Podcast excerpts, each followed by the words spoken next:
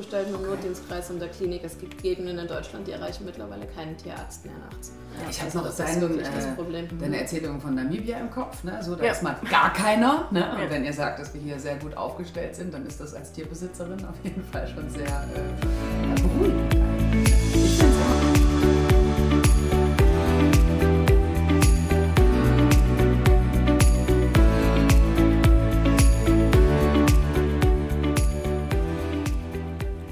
Willkommen zu unserem Podcast Tierische Gespräche mit Christine Neuner und Andrea Neumann. Ton und Schnitt Andreas Welter. Hallo Andrea. Hallo Christine und hallo Ulla. Wir haben heute einen Gast, die Ulla Tonner, meine Kollegin, mit der ich die Praxis in Longich zusammen habe. Wir haben äh, eine ganzheitliche Praxis und ähm, ja, wir erzählen euch heute was über Erste Hilfe beim Hund und bei der Katze.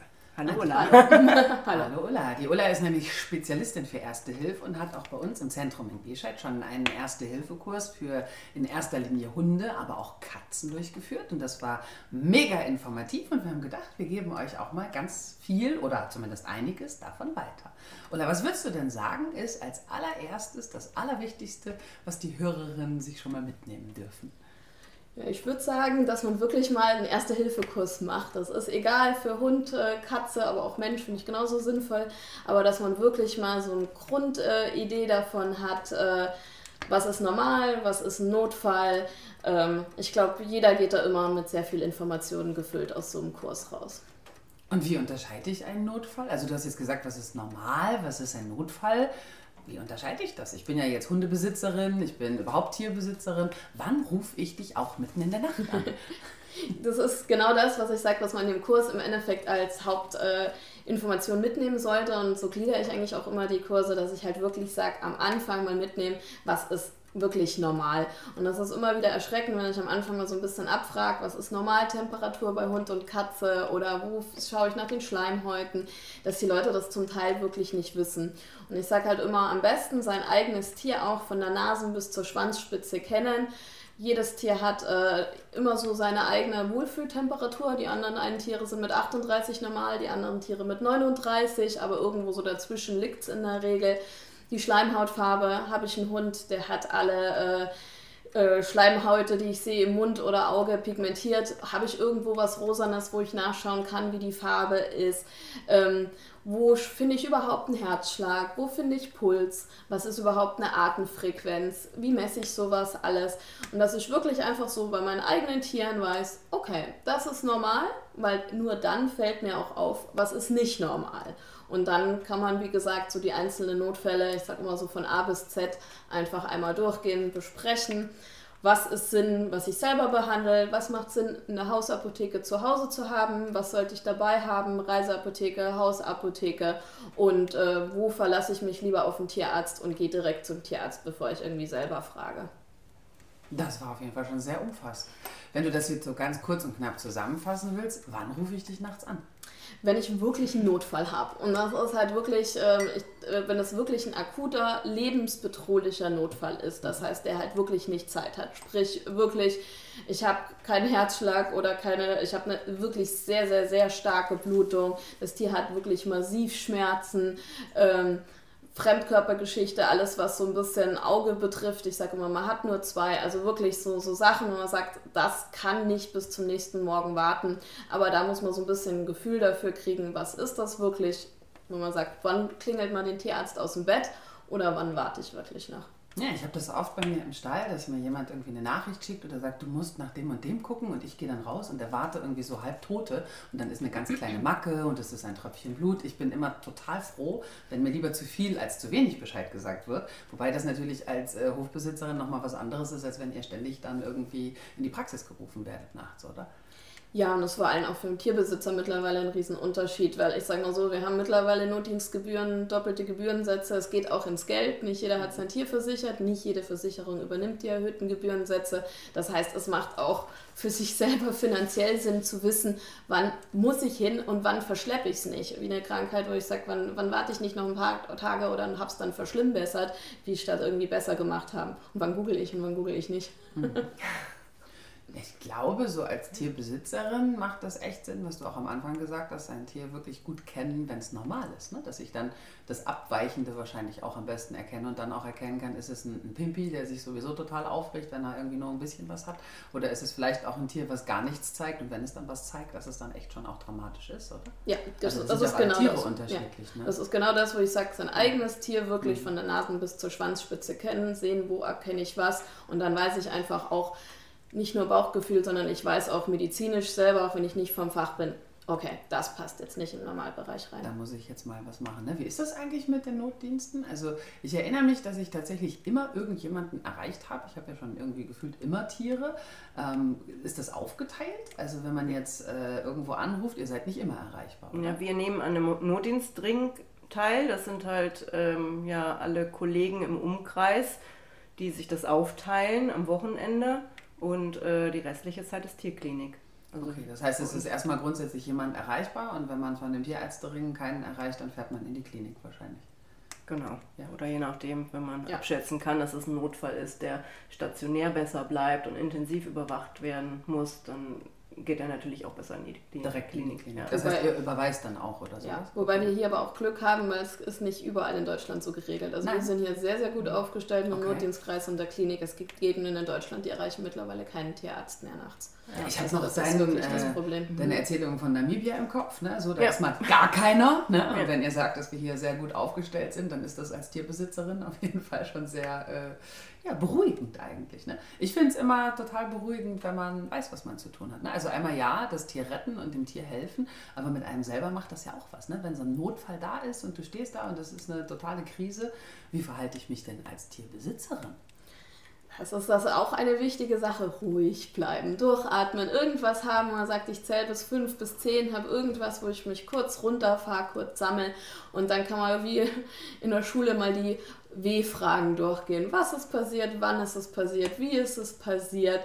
wo ist es passiert, dass man einfach mal so ein bisschen ein Schema im Kopf hat. Okay, dann vergesse ich auch nichts. Das ist wieder wie bei den Normalwerten, wo ich immer sage, das TAPS-Schema oder wie gesagt Nasespitze, Schwanzspitze. Das heißt einfach so seine Punkte haben, wo ich durchgehe, wo ich mich sammle, dabei fahre ich runter.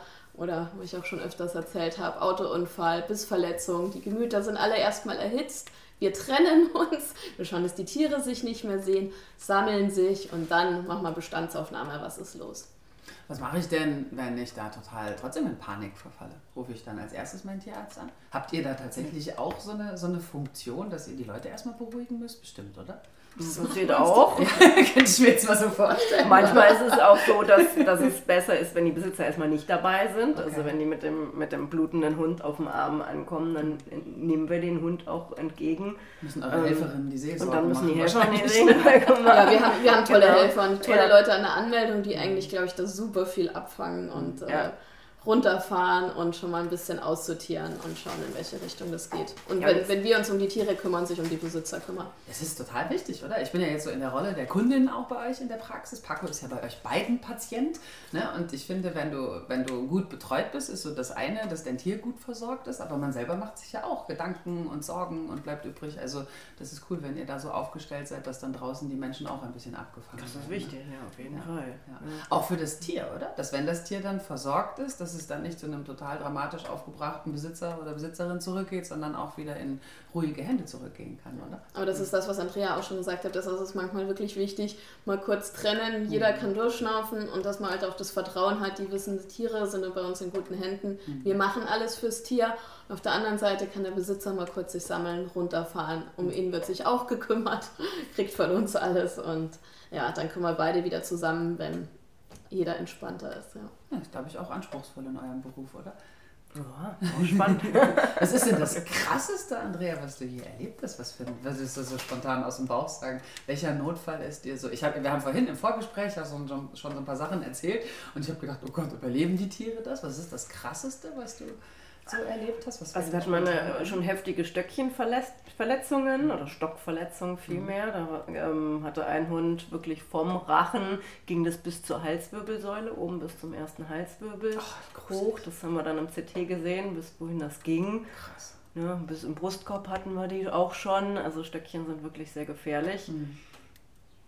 Ich finde Bissverletzungen sind manchmal schön eindrucksvoll. Okay, wenn ein Tierarzt sagt, schön eindrucksvoll, für die Besitzer weniger. Für uns dann, wenn wir hatten Hunde, die sind so gebissen worden, dass die Hälfte Seite der Haut zum Beispiel wegzuklappen oh. war. Ja. Und äh, wo man dann wirklich, naja, ich sag manchmal, äh, weniger operiert wie bastelt, um das Ganze wieder in Form zu kriegen. Also sowas ist wirklich echt eindrucksvoll und sieht für die Besitzer echt dramatisch und schlimm aus. Und Beißunfall ist schon sowieso ja, immer das heißt, schlimm. Man die dann wieder zusammen. Ja, ja, ja klar. Kann man so nennen. Mhm. Ja. Bei meiner ersten eigenen Hündin, äh, die Mina, da war, ähm, die ist vom Schäferhund attackiert worden und da war die Bauchhöhle sogar offen.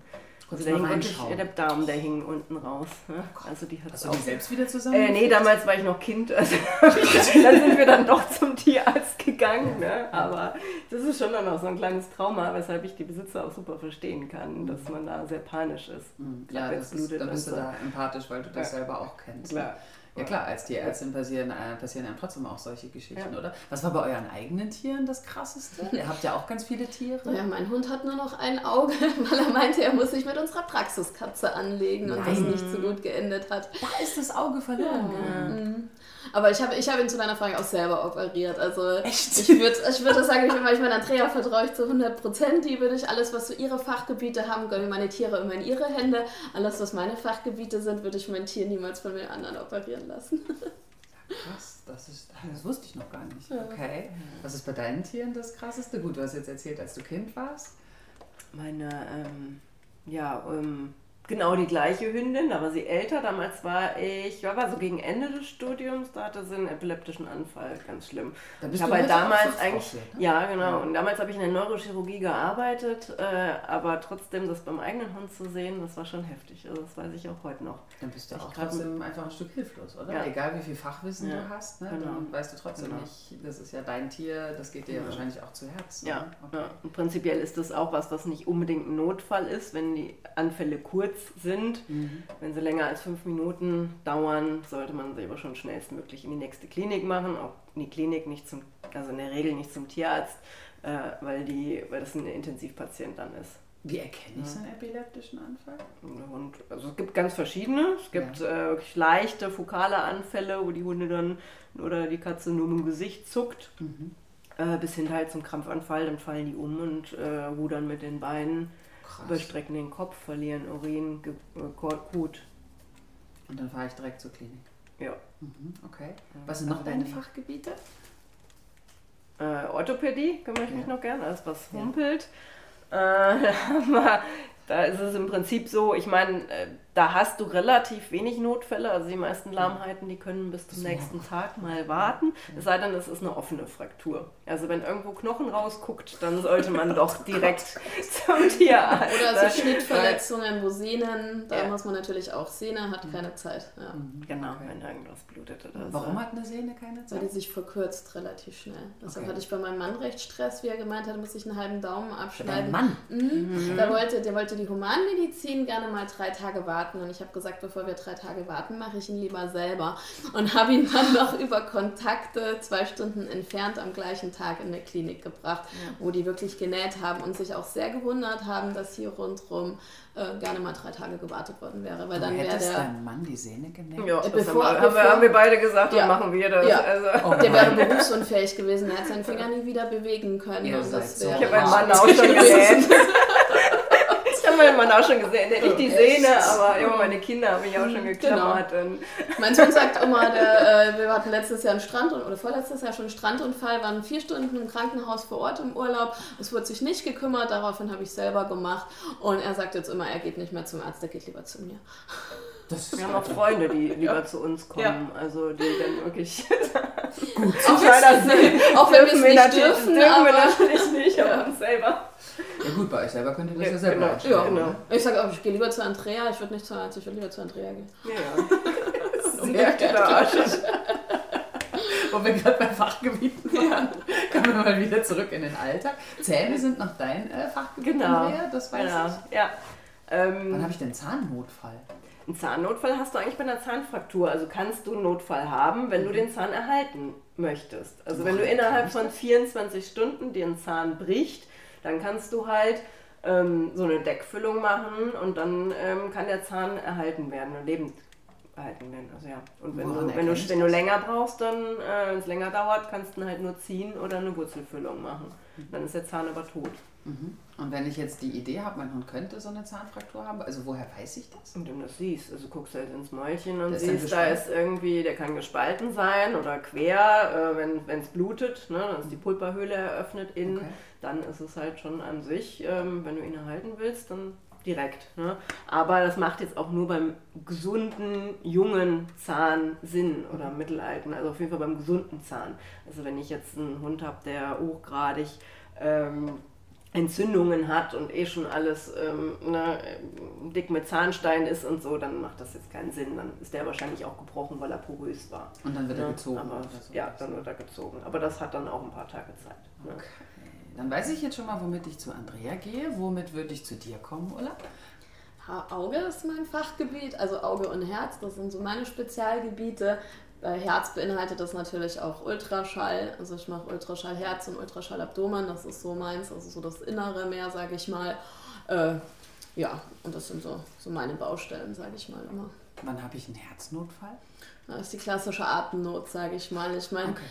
Wie bei Menschen meistens, genau. Ich meine, meistens äh, ist es ja so, man gibt ja auch nicht immer sofort Herzmedikamente. Am mhm. besten lässt man jedes Herzgeräusch äh, untersuchen, damit man es wirklich einteilen kann. Und dann ist es halt immer so, das gebe ich eigentlich immer jedem Herzpatienten als Hausaufgabe mit, hohe Atemfrequenzzellen.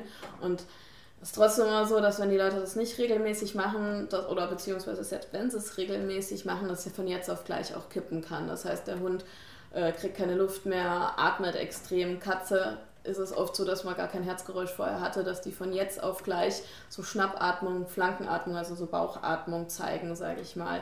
Und ja, das sind alles wirklich auch richtige Notfälle, weil ich meine, ich sage immer, ich erkläre das den Leuten so, das ist, als würde man sie unter Wasser drücken. Mal wieder kurz hoch, Luft, wieder runter. Und also da kann man sich ja vorstellen, die kriegen Panik, die kriegen keine Luft und das ist wirklich, ich sag mal, eine Quälerei. Mhm. Da hat man nicht Zeit zu warten. Also das muss dringend richtig versorgt werden das heißt, ja, und behandelt werden. Zum Notdienst. Ja. Mhm, okay. Genau. Was würdet ihr sagen, womit kann ich immer bis morgen warten? Auch wenn es dramatisch vielleicht aussieht? Durchfall und Erbrechen. Also das ist wirklich tatsächlich so die Hauptnotfälle, die uns auch wirklich auf dem Wochenende anrufen, wo ich sage, äh, das sind Symptome, keine Erkrankung. Ich meine, sobald natürlich viel Blut da auch wieder im Spiel ist, die Normalfunktionen, sprich Schleimhautfarbe, Temperatur, irgendwie entgleist, dann geht es natürlich oft wieder in Richtung Notfall. Aber wenn es ein stinknormaler Durchfall oder mal einmal kotzen ist, nein, ist kein Notfall. Aber wenn er alle fünf Minuten die ganze Nacht durchkotzt dann genau. und man vielleicht auch ja. irgendwie einen Fremdkörper genau. oder Giftaufnahme vermutet ja. oder so, dann ist natürlich schon was. Aber nicht so der Klassiker, der bei uns eigentlich meistens am Sonntag angerufen hat. So, also mein Tier hat jetzt seit fünf Tagen und jetzt habe ich die fünfte Nacht nicht geschlafen. Jetzt würde ich das dann mal gerne sonntags abklären lassen. Das ist dann weniger was, wo es wirklich Sonntag sein müsste. Das hat dann meistens noch einen Tag. Was sagst Oder du? Wer, ja.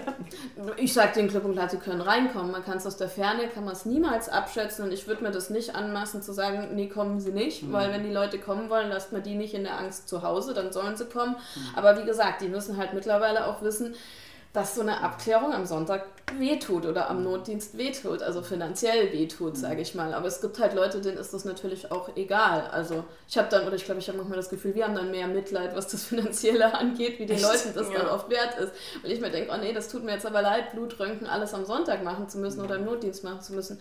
Aber das ist ja dann die Tierliebe, das ist denen egal, was sie mhm. bezahlen. Was ja auch schön ist und gut ist, finde ich ja auch, gar. Ich hatte auch schon mal nachts einen Anruf, äh, um 3 Uhr mitten in der Nacht. Meine Katze hat Flöhe.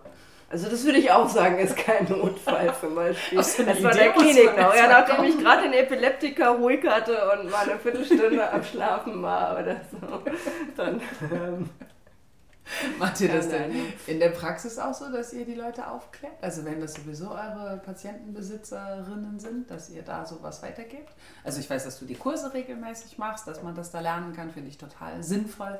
Aber macht man das auch so im Alltag, dass man das Klar. weitergibt? Klar. Also zum Beispiel Welpe, also da, wenn ein Welpe zu mir kommt, ich meine, außer die Leute sind wirklich tausendfach Welpen erfahren, aber selbst die sind oft über jeden Tipp froh. Mhm. Ich hatte selber im letzten Jahr sozusagen nur das aus Welpen, also wir hatten ja auch selber Welpen großgezogen, dass man halt wirklich einfach sagt, so, was kann man trainieren, worauf kann man achten. Also ich glaube, so ein Beratungsgespräch ist ja immer dabei. Und auch bei jeder Impfung oder bei jeder Routine, man redet ja über Sachen und berät auf der anderen Seite immer und bringt sein Persönliches ja auch ein, weil jeder von uns hat Tiere und sagt, okay, ich kenne das Problem, aber man kann es so und so lösen. Und unsere Helferinnen sind sehr gut ausgebildet, ja. auch mhm. gerade so an der Anmeldung, wenn Kunden dann halt anrufen und eine Einschätzung haben wollen, ist das jetzt ein Notfall oder kann ich vielleicht doch bis morgen warten, dann sind, wissen die da auch gut Bescheid. Ah, dann fangen die das praktisch genau. ab, gehen praktisch ja. so wie so ein Fragenkatalog genau. schon so ein bisschen ja. durch und genau. können dann auch äh, helfen, ob das der Termin genau. heute oder morgen genau. ist. Im Zweifel fragen sie uns natürlich, ne? aber okay. meistens können die das selber einschätzen.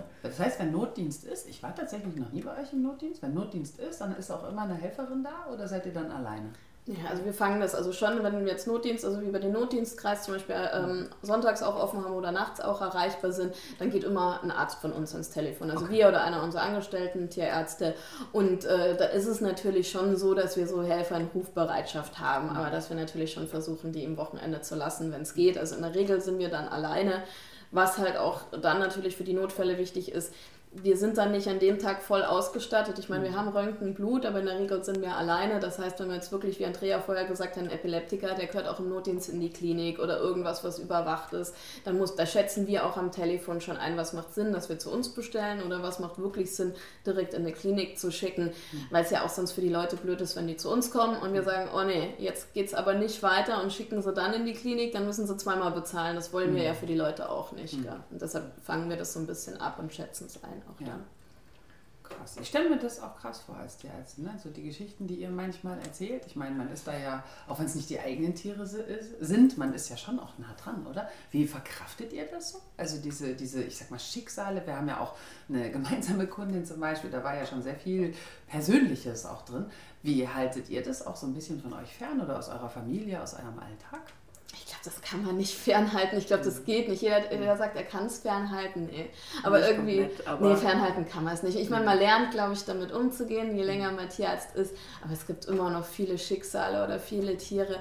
Boah, wenn, man, wenn man die von Welpe an betreut hat, bis die sterben, also da, da könnte man mitheulen. Und das ich meine, einen schon, oder? Ist, ja. Aber ich finde, das geht auch gar nicht anders. Also ich finde es schlimm, wenn es gibt wirklich Tierärzte, die können das komplett von sich fernhalten. Mhm. Aber das ist auch nicht das, was das macht keinen von uns in der Praxis aus. Da leiden wir, glaube ich, manchmal zu viel mit, äh, wie zu wenig.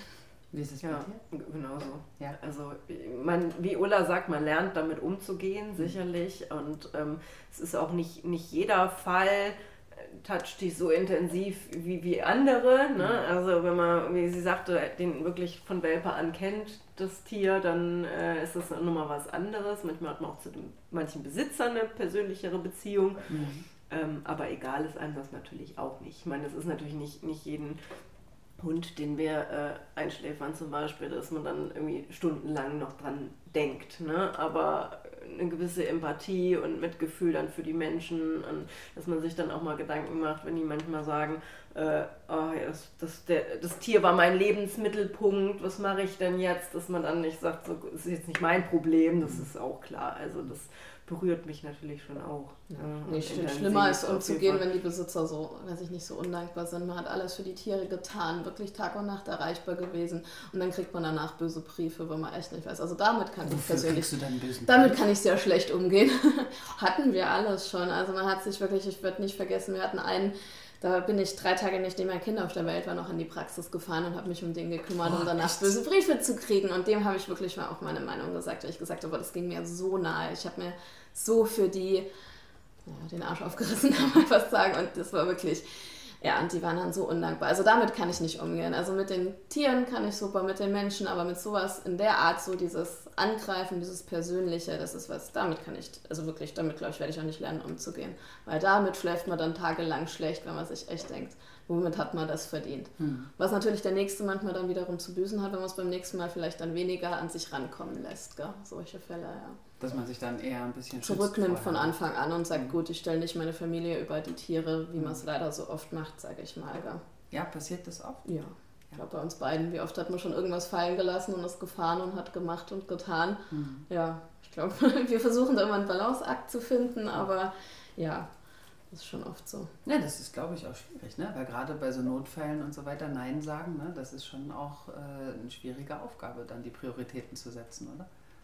Aber dafür seid ihr ja, glaube ich, auch gut aufgestellt, dass ihr viele Tierärzte genau. seid. Ne? Also dass praktisch immer irgendjemand. Und wir haben uns gegenseitig. Also das ist halt wirklich, glaube ich, einer der Hauptpunkte, wo man sagt, mhm. wenn ich in Urlaub fahre, kann ich entspannt in Urlaub fahren und ich glaube Andrea umgekehrt auch, ja. weil man weiß, der andere ist da. Mhm. Man hat den anderen, man muss sich keine Gedanken machen, der andere kann wirklich mal entspannen, die Familienzeit haben, weil man wirklich sich auf den anderen zu 100% verlassen kann und man da irgendwie auch gleich denkt. Also ich muss mir da keine Gedanken machen. Ja. Genau. Kann ich nur bestätigen. Ja. Wie ist es denn für eure Familie? Das finde ich schon auch ein spannendes Thema. Ne? Also so, ihr seid ja dann immer im Einsatz und immer unterwegs, gefühlt ja oft auch länger, als es eigentlich ist. Die müssen schon auch viel, ich sag jetzt mal, mitmachen und aushalten, oder? Ja, schon irgendwo natürlich. Ich meine, man hört dann schon mal von der Familie, oh Mama, bist du selten da und mhm. äh, arbeitest so viel. Mhm. Aber es kommt auch viel Dankbarkeit und mhm. Verständnis. Also mhm. Mein äh, großer Sohn hat letztens noch gesagt, äh, hat er dann noch äh, gesagt, was, was er an mir zu schätzen weiß, dass die Mama immer ähm, viel arbeitet und Geld für uns verdient und ne, also dass er das auch sieht und den Tieren hilft, ne, was die dann ja auch positiv sehen. Und es ist ein Balanceakt, wie die Ulla auch schon sagte. Mhm. Ne, und, ähm, aber es ist möglich. Ja. Und meine Kinder sind gefühlt in der Praxis oder werden gefühlt in der Praxis groß. Ja, das stimmt. weil ich manchmal keine andere Option habe, wie sie mitzunehmen. Und mein Großer, der erkennt beim EKG im Monitor tatsächlich die Abweichungen manchmal schneller wie die Hälfte. Der findet das super interessant. Der will auch immer wieder Bilder sehen, was ich heute so gemacht habe. Und wenn die weiß, also wenn der Große, ich meine, der Kleine ist zwei, der kriegt das noch nicht so mit, aber wenn der Große weiß, ich war in die Praxis, der kommt immer total gern mit. Der liebt es, im OP zu sein und zuzugucken. Und der hat, glaube ich, der hat, glaube ich, schon alles an OPs gesehen. Ja. Und mein Mann, der kennt das von früher noch, wo ich noch mehr, also in einer anderen Praxis 24-Stunden-Dienste jeden Tag gemacht habe, der kann alles mitoperieren. Der kann äh, Kaiserschnitte, der kann Milz-OPs, der ist ein sehr guter Assistent irgendwann geworden, weil dann, bevor ich einen Helfer rausgeschmissen habe, hat er mir geholfen. also, die haben da sehr viel Verständnis für und ja, lieben es eigentlich. Ja, ist auch total wichtig, oder? Ja. Ne? Du hast, glaube ich, auch einen kleinen Zoo zu Hause, oder? Ja. Andreas Zoo kenne ich ja schon. Ja. Und die Familie versorgt den Zoo auch komplett mit. Die Zuhörerin kenne Du hast auch einen Zoo, oder? Ja, wir haben zwei Katzen, drei Hunde, ein Pferd, zwei Nandos, zwei Gänse, zwei Puten, Was viele Hühner. Nandos? Wir sind so wie Strauße, nur kleiner. Nee. Und wir kriegen bald noch zwei Schafe. Ja. Also langweilig wird es uns nicht. Stecken auch nicht den Kopf in Sand. Nein. Strauße.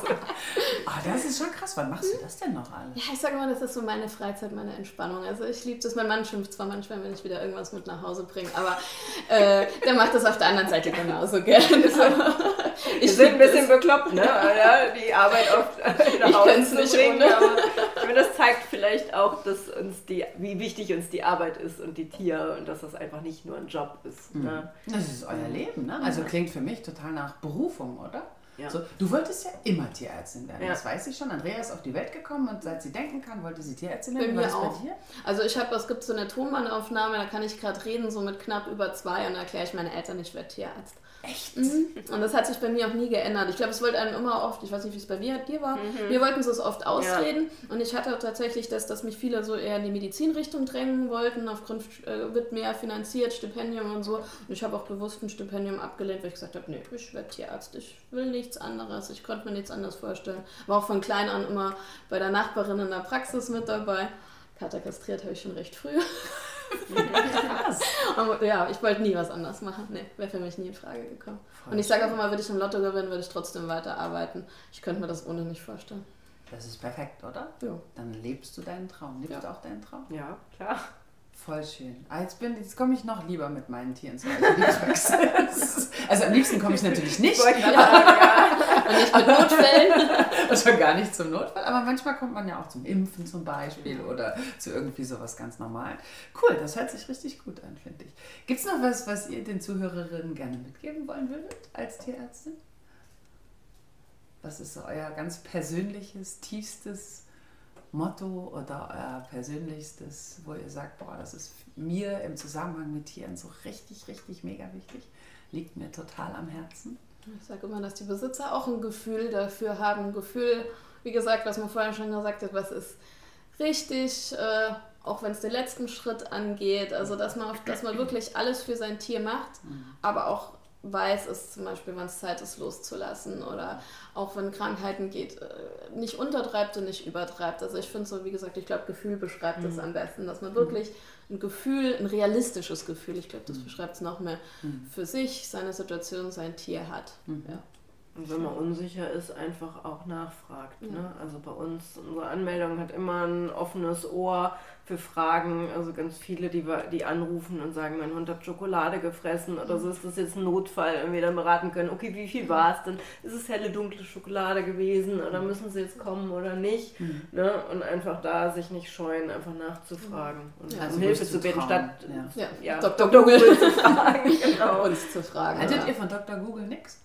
Doch, ich mag das. nee, also ich finde ich habe es tausendmal lieber, wenn ein Besitzer kommt, der schon gegoogelt hat, sage ich ganz ehrlich, der so ein bisschen eine Grundidee hat, aber man muss halt differenzieren. Da wäre man wieder beim Gefühl, was stimmt denn, was im Internet steht. Ich habe auch Freunde, die schicken mir dann, wenn sie mich gefragt haben, Screenshot, das steht aber im Internet und ich sage, ja, das ist aber total falsch und längst überholt. Aber vielen Dank für die Info, dank Dr. Google. Du hast doch mich auch schon gefragt. Aber egal, aber ich finde es besser, sie informieren sich und wissen Bescheid und es gibt auch ganz ehrlich Facebook sowas, es gibt Gruppen, die sind nicht schlecht, aber man mhm. muss da differenzieren können, mhm. was stimmt. Mhm. Und die Laien haben halt nun mal nicht studiert und es macht schon Sinn, wie bei uns, jeder von uns hat Spezialgebiete. Wenn ich einen orthopädischen Fall habe, gehe ich zu Andrea, wenn sie einen Augenfall hat, geht die zu mir und fragt, wir reden untereinander, weil wir können nicht alles wissen und der Besitzer kann nicht alles wissen. Und das ist halt wichtig, dass man sich informiert, aber auch an den richtigen Quellen informiert, bevor das Tier drunter leidet. Ja. Klingt, finde ich, nach einer gesunden Mischung, ne? Ja. So. Okay. Voll cool. Vielen Dank. Ich finde, das war ein richtig cooles Gespräch. Ich hoffe, euch hat es auch gefallen, liebe Zuhörer und Zuhörerinnen. Worüber reden wir denn beim nächsten Mal, Andrea? Wir haben äh, nochmal einen Gast. Gast ja, ne? nochmal einen Gast, genau. Ja. Die Katrin über Weltreise mit Katzen. Spannend. Erzählt sie uns. Da ja. bin ich sehr gespannt drauf auf dieses Gespräch. Vielen lieben ja. Dank, Ulla, dass du uns so viele Einblicke gewährt hast. Ja, und ich möchte an dieser Stelle noch Werbung machen für Ullas Erste-Hilfe-Kurse. Sie hat uns hier in kürzester Zeit ganz komprimiert ganz viel Wissen und Fachkompetenz mit Humor und schönen Geschichten weitergegeben. Und ich habe auch das Feedback von denen, die, das, die daran teilgenommen haben, dass sie ganz, ganz, ganz viel mitgenommen haben. Und ja, ich kann euch nur dazu motivieren, an einem Ersten-Hilfe-Kurs teilzunehmen. Naja, und dass ich so sowieso zu euch in die Praxis gehe, habe ich ja schon mehrfach gesagt. da kann ich nur positive Werbung für machen. Vielen Dank, alles Gute, bis zum nächsten Mal. Tschüss. Tschüss.